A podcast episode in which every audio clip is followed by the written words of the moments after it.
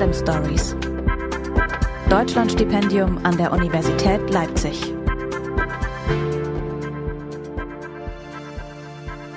Hallo und herzlich willkommen zu diesem neuen Podcast zum Deutschlandstipendium der Universität Leipzig. In Tandem Stories schauen wir genauer auf das Deutschlandstipendium an der hiesigen Universität. Wir fragen hier, was steckt dahinter und vor allem, wer steckt dahinter? Denn wir werden hier in jeder Episode sowohl Studierende als auch Förderer des Programms vorstellen. Wir fragen sie, was sie zusammenbringt, weshalb sie sich engagieren und welche Rolle das Deutschlandstipendium für sie spielt. In dieser Premierenfolge sprechen wir fast schon natürlicherweise mit der Rektorin der Universität, Beate Schücking. Spielt sie doch eine zentrale Rolle für das Deutschlandstipendium hier an der Universität. Außerdem hören wir von Professor und Universitätsprediger Frank Michael Lütze, warum er sich seit vielen Jahren als Förderer des Deutschlandstipendiums engagiert und in diesem Jahr für die Verleihung der Stipendien im neuen Paulinum sogar die Universitätsvesper verschoben hätte wäre nicht Corona dazwischen gekommen. Und wir hören von einem US-amerikanischen Studenten, weshalb das Deutschlandstipendium für ihn hilfreich ist. Zunächst wollen wir aber, wie versprochen, über die Verbindung zwischen dem Deutschlandstipendium und der Universität Leipzig sprechen. Seit acht Jahren ist die Universität Leipzig beim Deutschlandstipendium als Partner mit dabei und zeichnet jedes Jahr Studierende aus, die fachlich besondere Leistung zeigen und sich gesellschaftlich in einem bemerkenswerten Maß engagieren. Das Deutschlandstipendium fördert also zwei Dinge auf einmal, Leistung im Studium und persönliches Engagement für das Gemeinwohl. Dadurch soll es jungen Leuten besondere Entwicklungschancen bieten. Schon im Jahr 2012 mit dabei gewesen ist die Rektorin der Universität Leipzig, Frau Professor Beate Schücking. Ich freue mich sehr, dass Sie für diese Podcast-Episode ins Studio gekommen sind und sage Hallo und herzlich willkommen hier in diesem Podcast, Frau Schücking. Hallo. Hallo. Warum engagiert sich denn die Universität Leipzig seit Jahren beim Deutschlandstipendium? Wir fördern auf die Art und Weise junge Leute. Wir fördern aber gleichzeitig auch die Verbindung unserer jungen Leute in den Bereich außerhalb der Universität, also eigentlich ihre berufliche Zukunft. Und das finde ich absolut genial am Deutschlandstipendium. Es ist äh, was wirklich Nachhaltiges. Ähm, wenn es das nicht schon gäbe, müsste man es erfinden. Warum ist es so nachhaltig aus Ihrer Perspektive? weil genau diese jungen Leute, die äh, sich ja auch zu ihren Förderern Kontakt aufbauen, in nicht seltenen Fällen dann hinterher da Arbeitsplätze finden, äh, auch daran erinnern werden, welche Universität sie auf diesen Weg gebracht hat äh, und am Ende der Universität besonders verbundene Alumni sein werden. Was macht denn für Sie persönlich das Deutschlandstipendium so attraktiv für Studierende? Also wenn man jetzt mal die Perspektive wechselt von der Uni hin zu den Studierenden, was ist für die so attraktiv? Der Universität wird ja gerne nachgesagt, dass sie ein Elfenbeinturm sei, der sich äh, in hervorragender Weise mit sich selber beschäftigt. Äh, Wissenschaft muss das natürlich äh, auch im Sinne des Erkenntnisgewinnes bis zu einem gewissen Ausmaß. Aber der Kontakt nach außen, also in die mittelständischen Unternehmen, bei denen unsere Absolventen und Absolventinnen am Ende ihre Arbeitsplätze finden, der ist natürlich entscheidend wichtig. Und es gelingt zudem auch, jedenfalls in der Art und Weise, wie wir das Deutschlandstipendium ausgestaltet haben, dass äh, genau diese Förderer Universität dann etwas besser kennenlernen. Da sind wir schon mittendrin im finanziellen Aspekt. Wie funktioniert denn das Deutschlandstipendium finanziell für die Studierenden? Die Studierenden erhalten 300 Euro im Monat. Das ist kein riesengroßer Betrag. Aber es ist ein Betrag, der vielen Studierenden hilft, beispielsweise nicht Kellnern zu gehen oder sich sonstige Aushilfsjobs zu suchen. Äh, denn für viele ist ja ein bisschen Geld von zu Hause da, aber eben nicht sehr viel. Ja, oder auch BAföG äh, bittet einen ja nicht unbedingt auf Rosen. Ja, und genau äh, diese Gruppe von Studierenden, die vorankommen wollen, erhalten auf die Art und Weise die Möglichkeit, sich auf ihr Studium auch nochmal konzentrieren zu können und vielleicht in ihren Leistungen sogar noch besser zu werden. Und diese 300 Euro, wie setzen die sich zusammen? Also wer bezahlt das? Die setzen sich hälftig zusammen aus dem Engagement der Förderer und dem Engagement äh, des Bundeswissenschaftsministeriums, des BMBFs. Äh, dass dieses Programm insgesamt ins Leben gerufen hat. Jetzt gibt's ja aber neben dem Geld tatsächlich auch noch weitere Effekte, oder? Sie haben es schon angesprochen, Vernetzung spielt da eine Rolle. Was, was sind da aus Ihrer Sicht so Vorteile? Wir betreiben als Universität einen relativ großen Aufwand, um unsere Stipendiatinnen und Stipendiaten und unsere Förderer zusammenzubringen. Wir machen regelmäßig Veranstaltungen in der Universität. In ganz seltenen Fällen werden wir auch mal äh, gehen wir auch mal an Orte außerhalb der Universität. Das ist dann meistens auf Engagement von äh, besonders aktiven Förderern zurückzuführen. Aber in aller Regel äh, sind es Orte in der Universität, die die Stipendiatinnen und Stipendiaten dann gemeinsam mit ihren Förderern kennenlernen, äh, dort also einen angenehmen Spätnachmittag, frühen Abend verbringen, äh, etwas lernen über die Universität und natürlich miteinander ins Gespräch kommen. Zu Corona-Zeiten zugegebenermaßen nicht ganz einfach, ja, aber selbst da versuchen wir Formate zu finden, die das äh, in irgendeiner Form ermöglichen. Denn es lebt natürlich alles vom Kontakt. Klar. Warum machen denn Unternehmerinnen und Unternehmer als Förderer denn da mit? Was sind denn die Vorteile von denen? Sie erhalten Zugang zu jungen Leuten, die sie unverbindlich kennenlernen können mit einem relativ geringen Aufwand. 150 Euro im Monat und äh, man verpflichtet sich ja nicht für die Ewigkeit, sind ein durchaus überschaubarer Aufwand. Zudem kann man es auch noch von der Steuer absetzen. Ja? Und äh, in vielen Fällen äh, lernen sie dann doch junge Leute kennen, äh, beispielsweise im Gesundheitsbereich, äh, nach denen sie händeringend suchen, die sie später in ihrer Apotheke, in ihrem Krankenhaus äh, oder auch in Feldern wie Wirtschaftsinformatik oder ähnlichen einsetzen können. Wie viele Förderer gibt es denn aktuell?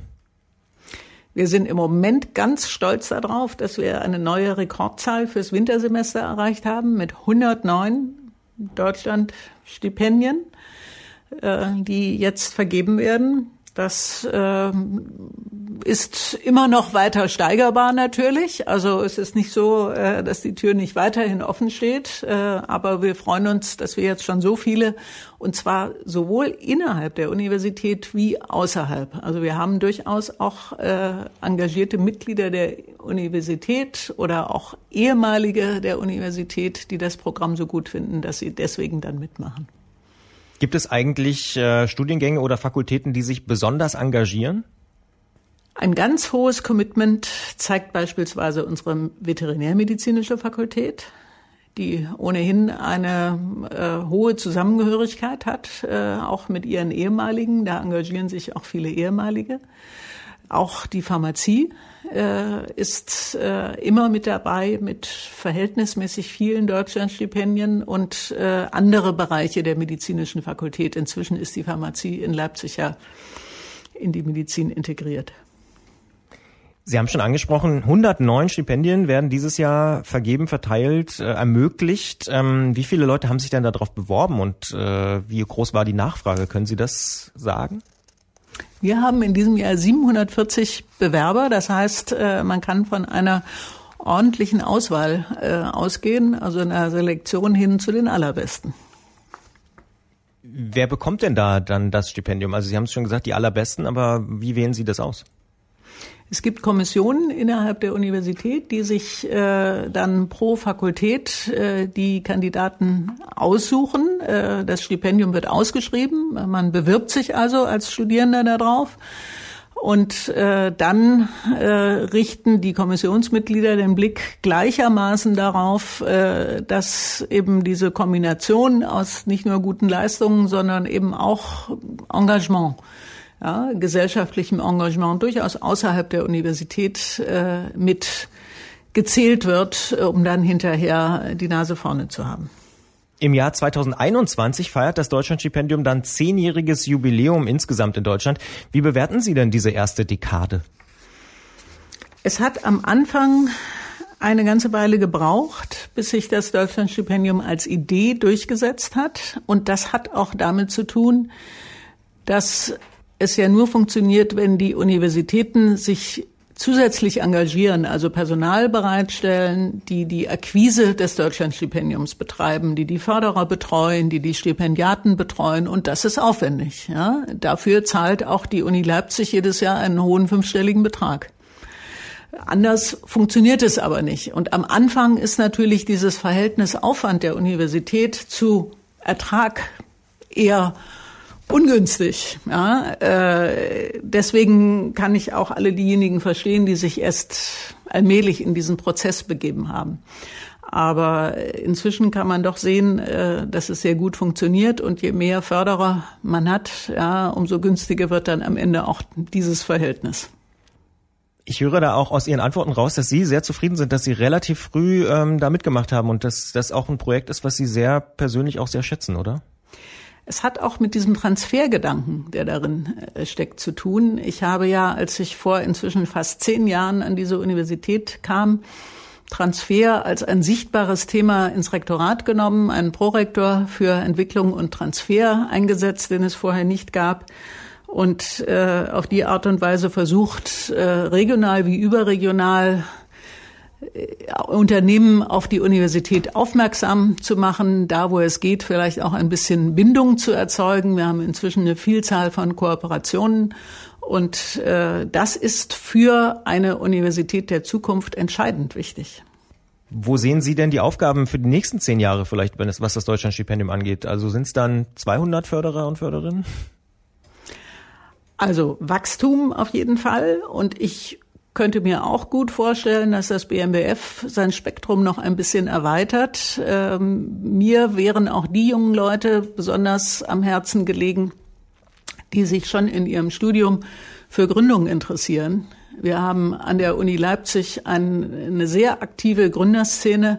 Und äh, wenn man Formate finden könnte, wie auch äh, diese künftigen Gründerinnen und Gründer gefördert werden könnte, das würde mir besonders gut gefallen. Das heißt, das wäre dann vermutlich auch eine Zusammenarbeit mit Smile? Beispielsweise. Wunderbar, dann danke ich Ihnen sehr für das Gespräch und für die Einblicke. Sehr gerne. Hat Spaß gemacht. Wir haben eben im Gespräch mit der Rektorin der Universität Leipzig ja schon gehört, warum das Stipendium für die Universität und die verschiedenen Fakultäten so interessant ist. Dabei sind natürlich auch die Studierenden und die Förderer bereits erwähnt worden. Sind das doch die zwei Gruppen, die ein besonderes Interesse an dem Deutschlandstipendium haben. Und genau deshalb wollen wir das in dieser Podcast-Episode auch noch ein wenig vertiefen. Und dafür sind Professor Frank Michael Lütze sowie Mitchell Zettikes Slausen zu mir ins Studio gekommen. Und ich sage Hallo und herzlich willkommen. Vielen Dank. Dankeschön.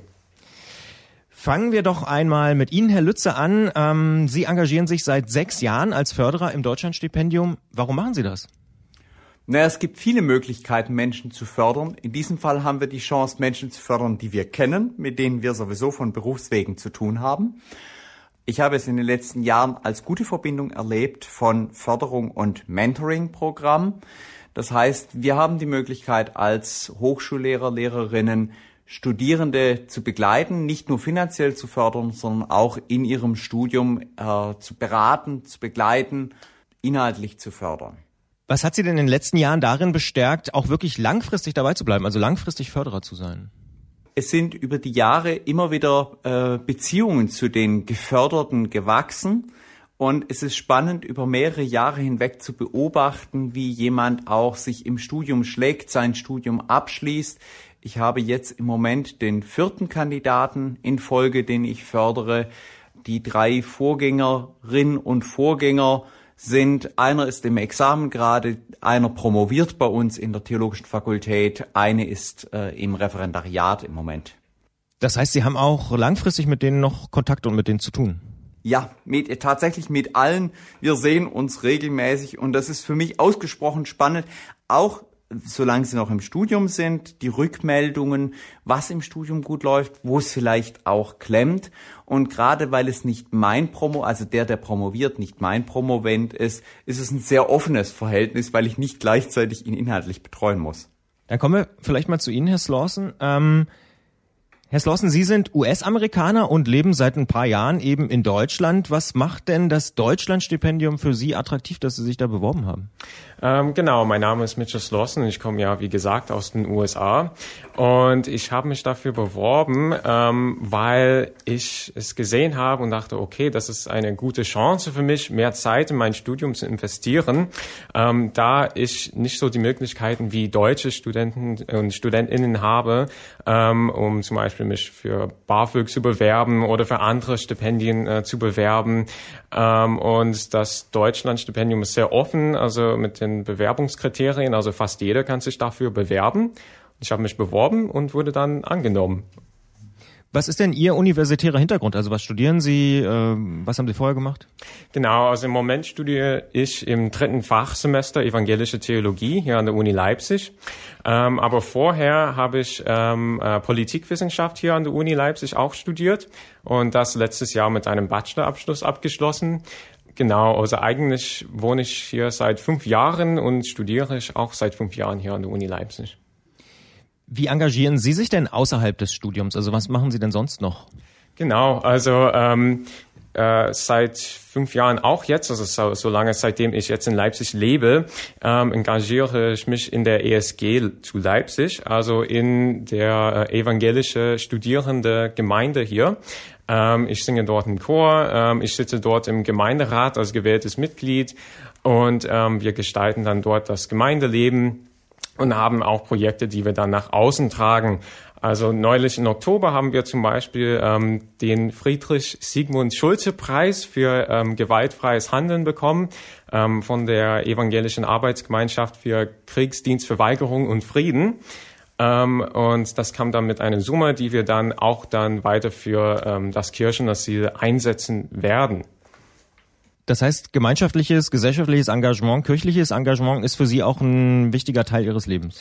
Ja, das stimmt, also auf jeden Fall. Und natürlich als Politikwissenschaftler habe ich mich auch ein bisschen in der Politik eingemischt. Ähm, äh, das ist auch für mich sehr ähm, wichtig, also besonders in den letzten Geschehen, in den letzten zehn Jahren, ähm, wie wir überall auf der Welt beobachtet haben. Ähm, und ich finde, weil ich das Privileg habe, also diese Zeit zu haben, soll ich es dann auch für ähm, äh, äh, das Gute in der Gemeinschaft äh, und in der Gesellschaft einsetzen. Herr Lütze, jetzt ist ja diese Geschichte, die wir jetzt gerade gehört haben und die Biografie nur ein Beispiel von mehr als 100, also allein in diesem Jahrgang. Hm, würde Ihnen denn irgendwas fehlen, wenn Sie kein Förderer wären und wenn es dieses Stipendium nicht gäbe?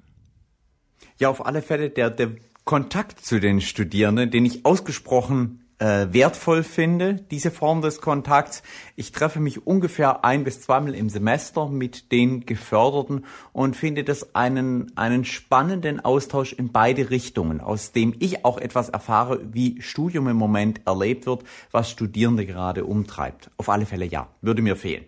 Was erfahren Sie denn da so? Also im Moment, wie Studium unter Corona-Bedingungen geht oder auch nicht geht, wo die Schwierigkeiten sind, welche Art von Lehrveranstaltung äh, Studierende anspricht, welche Art nicht anspricht und eben auch, ob es gelingt, ein Studium in all seinen Fächern, jetzt in der Theologie, die Theologie ist aufgefächert in viele Unterdisziplinen, ob es gelingt, das als, als Ganzes wahrzunehmen oder ob das zerfällt in lauter Einzelinformationen.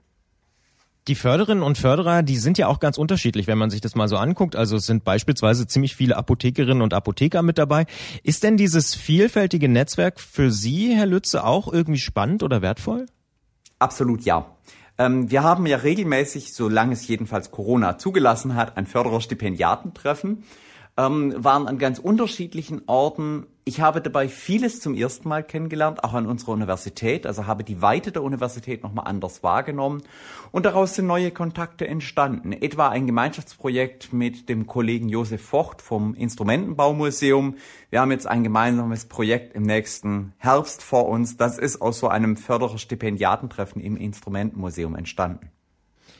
Herr Slawson, Sie kennen ja sicher auch die Stipendienkultur in den USA, die sich ja von der in Deutschland ja doch ziemlich stark unterscheidet. Wo ordnen Sie denn da dieses Deutschlandstipendium ein? Ähm, also ich muss zuerst sagen, dass äh, weil ich seit, seit meinem 18. Geburtstag hier in Deutschland studiere, dass ich nicht so viel Erfahrung damit habe wie vielleicht andere. Allerdings habe ich dann am Ende meiner Highschool-Karriere ein paar, also einmalige Stipendien bekommen. Und das ist ziemlich normal in den USA, dass man ähm, sich für Stipendien bewirbt, dass man Stipendiat ist. Man hat dann ein Bewusstsein dafür dort. Mir fehlt es ehrlich gesagt hier in Deutschland. Ähm, es ist vielen, glaube ich, unbekannt, also viele Stipendien und so. Und ich würde mir wünschen, dass das dann auch ausgeprägter wird. Und ich glaube, dass ähm, durch das Deutschlandstipendium, das auch ziemlich neu ist, ähm, dass wir das dann äh, bestärken können, also unter äh, Schüler und Schülerinnen und unter Studentinnen und Studenten. Das heißt, Sie würden es auch Kommilitonen empfehlen? Auf jeden Fall. Warum? Ähm, äh, wie vorher gesagt, also ist es ziemlich frei, wer sich dafür bewerben kann. Und weil wir diesen Förderer geförderten Beziehung haben. Ähm, zum Beispiel letztes Jahr ähm, war mein Förderer das Diakonissenhaus zu Leipzig. Ähm, ich habe dann dort ähm, den theologischen Geschäftsführer, ähm, Dr. Kühne, kennengelernt und die Diakonissen, die auch dort leben. Und ich habe dann neue Einblicke bekommen, also interessante Personen, wie gesagt, getroffen. Und für mich als Theologe, was wichtig ist, dann ähm, eine neue, also andere Art von Gemeinde für mich entdeckt. Also wie funktioniert das überhaupt in einem Krankenhaus? Ähm, wie ähm, wird Gemeinde dort gestaltet? Und das war für mich ähm, sehr wichtig zu erfahren. Und das hätten Sie nicht äh, hingekriegt, wenn es das Stipendium nicht gegeben hätte?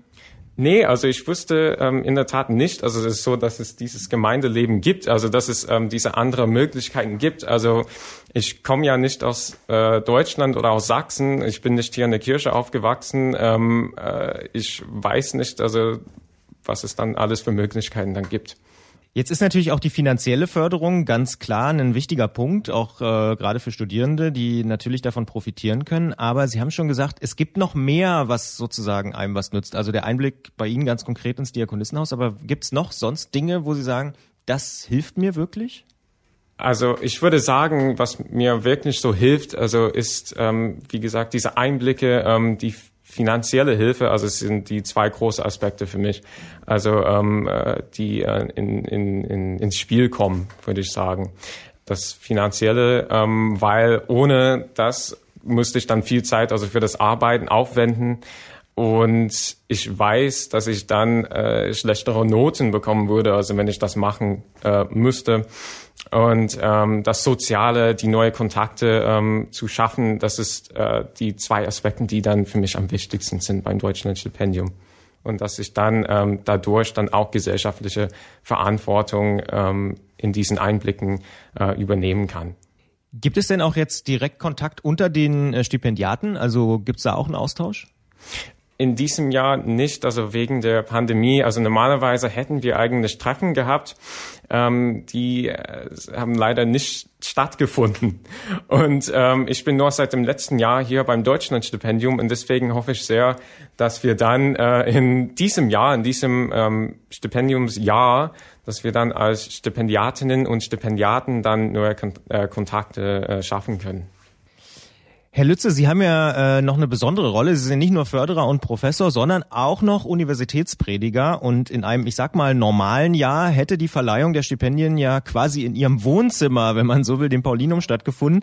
Ähm, für das Deutschlandstipendium, da verschieben Sie auch schon mal eine Festbar oder einen Gottesdienst, oder? Äh, das hätten wir in der Tat gemacht. Also es war an einem Mittwochabend geplant, wo wir sonst Universitätsfestbar haben. Und in diesem Fall hätten wir gesagt, gut, dieser Bau ist ja beides. Der ist Aula und Universitätskirche und in diesem Fall hätte Aula Vorrang gehabt. Warum? Ich finde das Deutschlandstipendium ein sehr wertvolles Programm, auch zur Vernetzung innerhalb der Universität.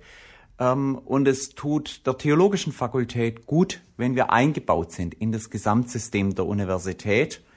Und andersrum wiederum dieser Raum auch von der ganzen Universität wahrgenommen wird auch in seiner Möglichkeit als Universitätskirche. Das ist ja bidirektional.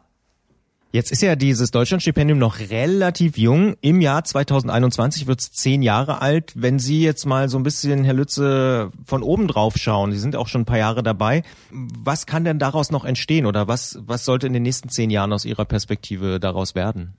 Oder ist alles schon top? Also ich würde gerne Kolleginnen und Kollegen animieren, mit einzusteigen ähm, man kann, wenn man ähm, nicht ganz schlecht bezahlt wird, und das gilt, glaube ich, für Hochschullehrerinnen und Lehrer, ähm, kann man Sinnvolles mit seinem Geld machen. Man kann es irgendwo hingeben, wo dann arme Kinder einem, äh, einmal im Jahr einen Dankesbrief schreiben müssen. Ähm, das kann man direkter haben beim Deutschlandstipendium. Man, man sieht konkret, wo es gebraucht wird. wie Studierende damit ihr Leben gestalten können. Und man hat einen Austausch, der sich jetzt nicht auf so eine formale Dankespflicht beschränkt.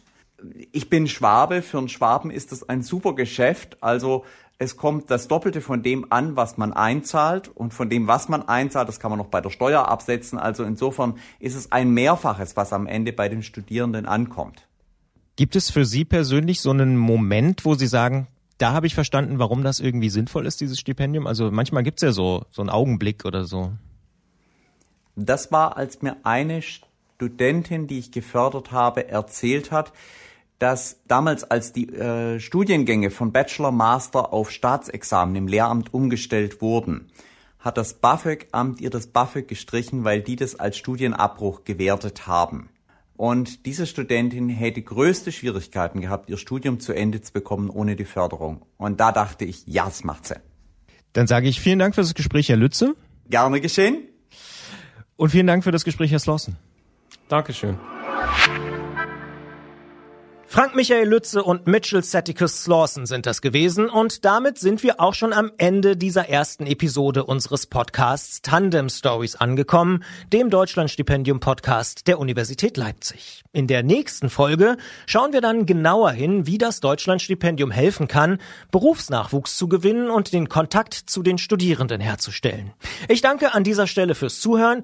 Ihr könnt diese Folge natürlich überall dort hören, wo es Podcasts gibt. Ihr findet die Tandem Stories zum Beispiel auch bei Spotify. Sucht dort einfach nach Tandem Stories und klickt unter dem Titel auf Folgen. Dann verpasst ihr künftig keine neue Folge mehr.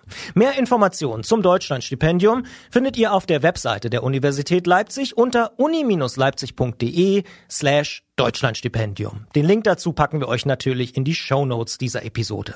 Ich hoffe, wir hören uns dann in der nächsten Folge hier in diesem Podcast-Kanal wieder. Bis dahin, tschüss! Tandem Stories. Deutschlandstipendium an der Universität Leipzig.